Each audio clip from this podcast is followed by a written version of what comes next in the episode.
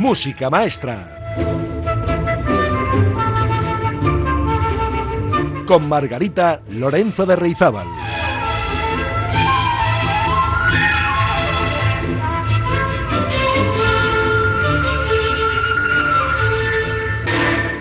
Muy buenas amigas y amigos, ¿cómo están ustedes?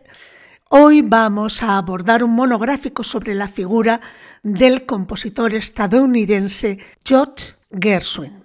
Y es que en Estados Unidos, eh, un país que hasta el final de la Primera Guerra Mundial había dependido en el ámbito musical casi exclusivamente de modas, compositores e intérpretes llegados de Europa, George Gershwin fue el primero en hacer oír una voz inequívocamente autóctona, aunque capaz al mismo tiempo de conquistar el éxito fuera de las fronteras de su patria, y lo hizo a través de unas obras en las que hábilmente sintetizaba elementos procedentes del jazz y de la tradición clásica, y que le permitieron destacar por igual en campos tan dispares como el de la música sinfónica y la música popular. Hijo de una familia de inmigrantes rusos de origen judío, su talento para la música se manifestó a temprana edad, cuando mediante un voluntarioso aprendizaje autodidacta aprendió a tocar el piano de oído. Ante su entusiasmo, su padre decidió hacerle estudiar en serio con un profesor, quien le descubrió el mundo sonoro de compositores como Liszt, Chopin o Debussy, sin embargo, los grandes referentes de Gershwin en aquellos primeros años fueron Irving Berlin y Jerome Kern, reyes del Broadway de la época gracias a sus canciones y sus comedias musicales. El deseo de triunfar como compositor en las salas de concierto, aunque todavía latente entonces, no tomaría forma hasta años más tarde. Así, abandonó en 1914 sus estudios para trabajar en unos almacenes de música en los que sentado al piano presentaba al público las melodías de moda. Pronto se animó él mismo a componer sus primeras canciones, algunas de las cuales consiguieron cierta popularidad y sobre todo le valieron la oportunidad de escribir su primer musical para Broadway, titulado La La Lucille.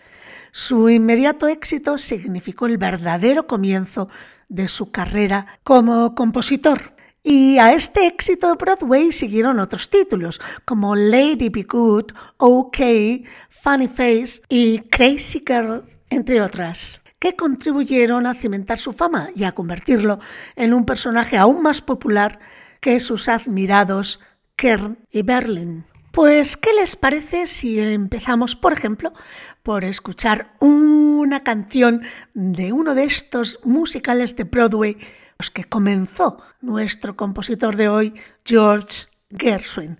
Se trata del musical Lady Be Good y lo vamos a oír en la inconfundible voz de Ella Fitzgerald. Música maestra.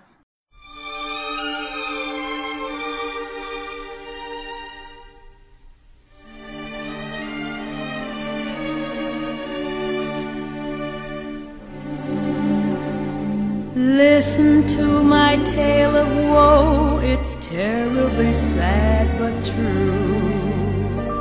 All dressed up, no place to go, each evening I'm awfully blue.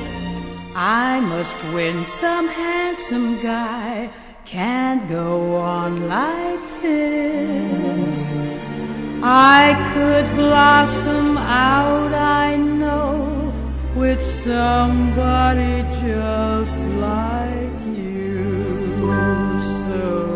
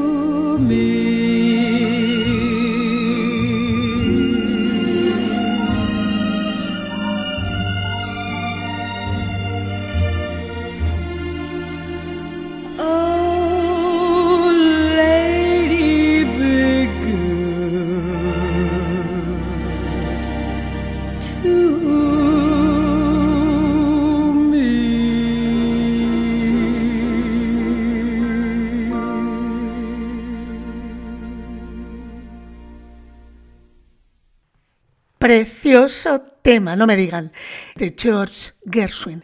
Pues a continuación, a renglón seguido, casi no vamos a poder respirar, les invito a escuchar otro de esos temas que escribió nuestro compositor de hoy para Broadway. En este caso se trata del musical titulado Funny Face, que en España se tituló eh, Una cara con ángel o algo similar y que se convirtió en una película protagonizada por Fred Astaire y Audrey Hepburn. Bueno, pues el amigo Fred Astaire cantaba este precioso tema, He Loves and She Loves. Escuchen qué maravilla de tema y qué bien escribía George Gershwin.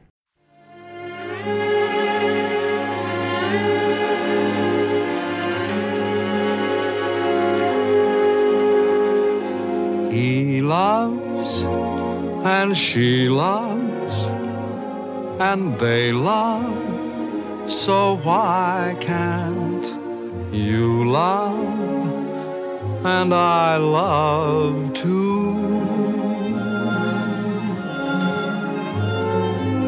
Birds love and bees love and whispering trees love. And that's what we both should do. I always knew someday you'd come along. We'll make a twosome that just can't go wrong darling.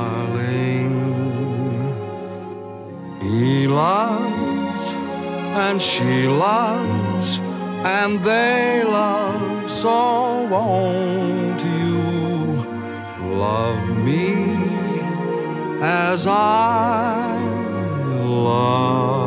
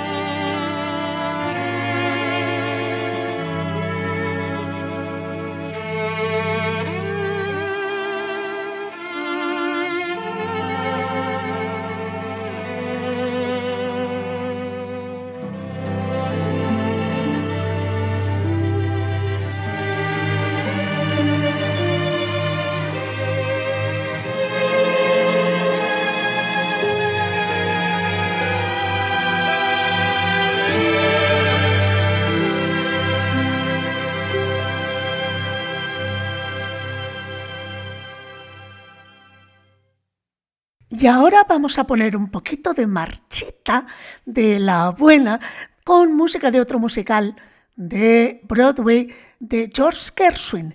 En esta ocasión será del musical Crazy Girl o Girl Crazy, chica loca, a la que pertenece el número súper conocido I Got Rhythm. El musical y esta canción fueron escritas en 1930. El estribillo dice I got rhythm, I got music, I got my man, who could ask for anything more? Tengo ritmo, tengo música, tengo a mi hombre, ¿quién puede pedir más? Pues no pedimos nada más. Bueno, sí, porque les invito a escuchar una versión muy especial. Este número, I Got Rhythm, en una versión súper original de la Orquesta Joven Simón Bolívar de Venezuela, dirigida por Tomás Claymore. Se trata del brass ensemble de esta Orquesta Simón Bolívar de Venezuela.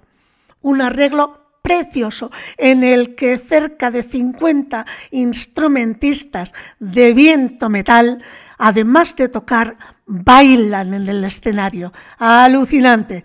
Pues vamos allá, escuchemos este número titulado I Got Rhythm. Tengo ritmo. ¿Y ustedes? ¿Ustedes tienen ritmo? Pues vamos a verlo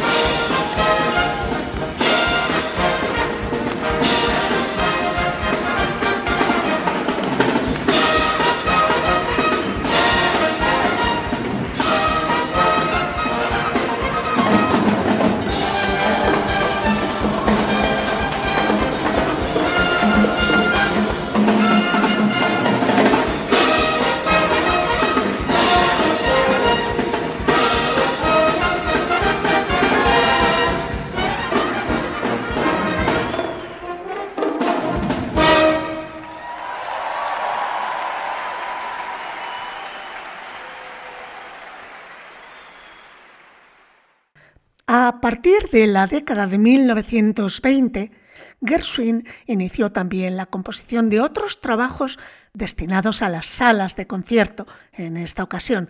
Fecha señalada en este sentido fue la del 12 de febrero de 1924, cuando estrenó en Nueva York su Rapsodia in Blue, una pieza para piano y orquesta en la que de manera original se sintetizaban algunos elementos del jazz con otros de procedencia clásica. La obra fue polémica, sobre todo a causa de esa misma mezcla de estilos, serio y ligero, digamos, que es su esencia, pero en poco tiempo consiguió hacerse con un puesto en el repertorio de los mejores solistas y las más destacadas orquestas.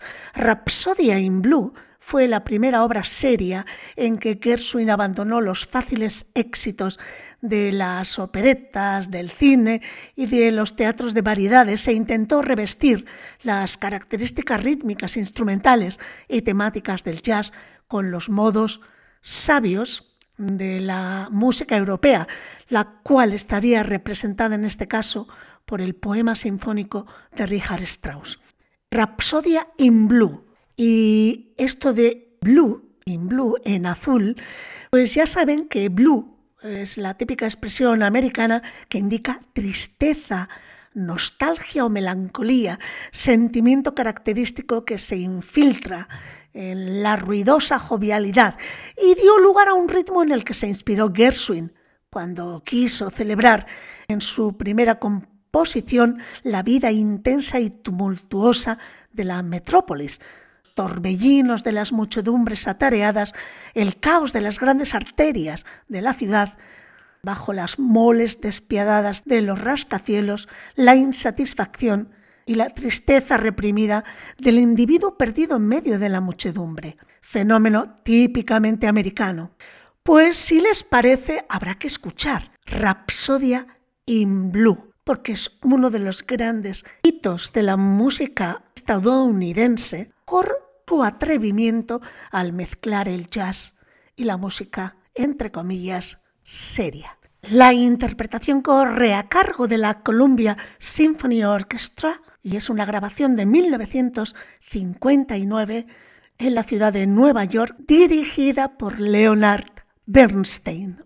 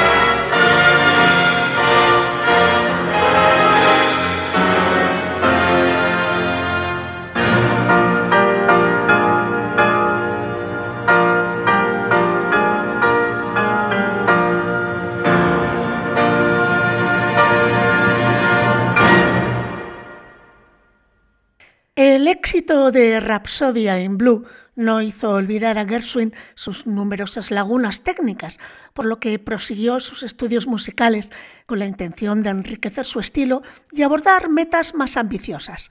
Es así como en 1925 llegó otra composición también concertante para orquesta y piano, el concierto para piano en Fa, a la que siguió una pieza sinfónica muy conocida, Un americano en París.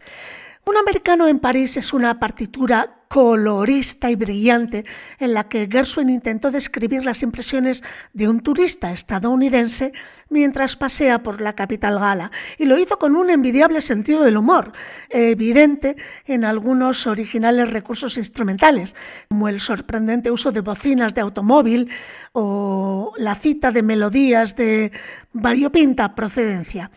La orquestación es del propio Gershwin y en ella interviene destacadamente la batería. Bueno, pues el cine, de la mano del director Vicente Minelli y el actor y bailarín Jim Kelly, contribuirían a la celebridad de la pieza mediante la película del mismo título. Escuchemos un fragmento de Un americano en París.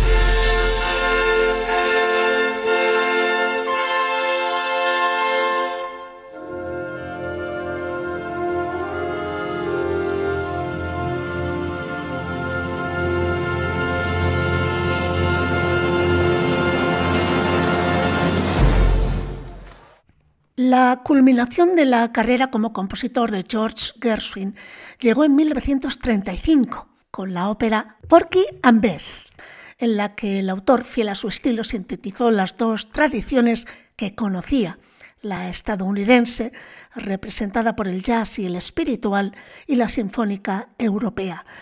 Gershwin escogió para su primera y única ópera, un argumento en el que se describe de forma vívida y poética la vida en una comunidad negra en el sur de Estados Unidos, concretamente en la localidad de Charleston.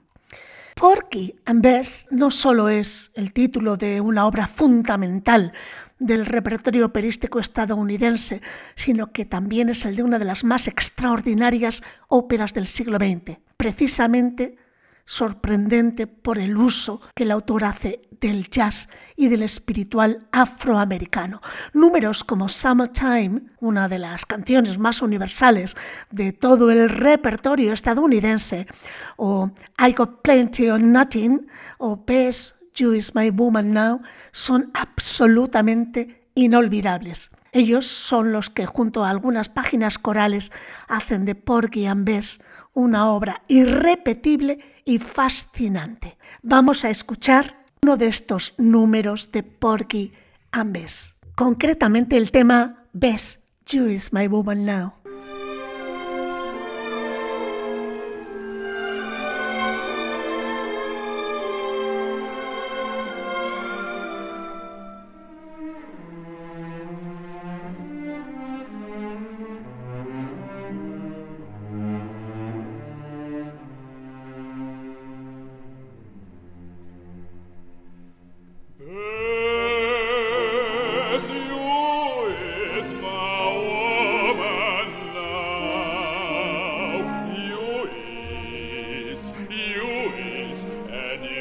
Laugh and sing and dance for two instead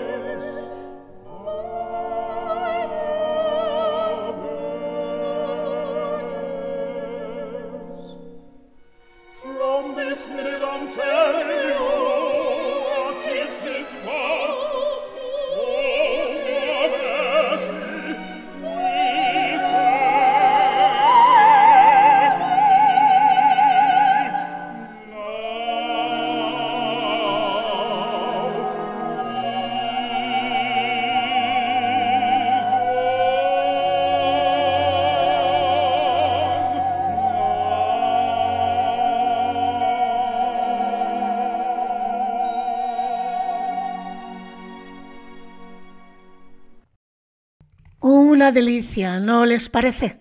Por supuesto, no podemos acabar el programa de hoy, un programa sobre Gershwin. No se puede concluir sin haber escuchado Summertime. Además, lo vamos a escuchar en la voz de Ella Fitzgerald. Hemos comenzado el programa con ella y vamos a acabar con ella. Así nos va a quedar el programa redondito. Pero antes quiero avisarles, seguro que algunos de ustedes ya están enterados, pero tenemos una celebración la semana que viene, que es el programa número 50 de La Traviata, Pasión por la Lírica. Bueno, pues se va a sortear entre los oyentes que participen en el concurso que les voy a explicar ahora, una cena menú para dos personas en la terraza de Luisa, en Alameda Mazarredo 20 un lugar espectacular. Quienes quieran participar en este sorteo, pues solo tienen que escribir al WhatsApp 688-713-512, repito, 688-713-512 y un mensaje de texto o bien un mensaje de voz diciendo cuál es el eslogan que empleamos como subtítulo de la Traviata. El eslogan que siempre va detrás del nombre del programa. Eh, tienen hasta el domingo 23 a las 12 de la noche para enviar sus mensajes. Bueno, pues ahora sí, les voy a dejar con Ella Fitzgerald y Summertime. Disfrútenlo. Recuerden, sean felices, pórtense bien, si pueden, que la música les acompañe. Ahora, amigas y amigos.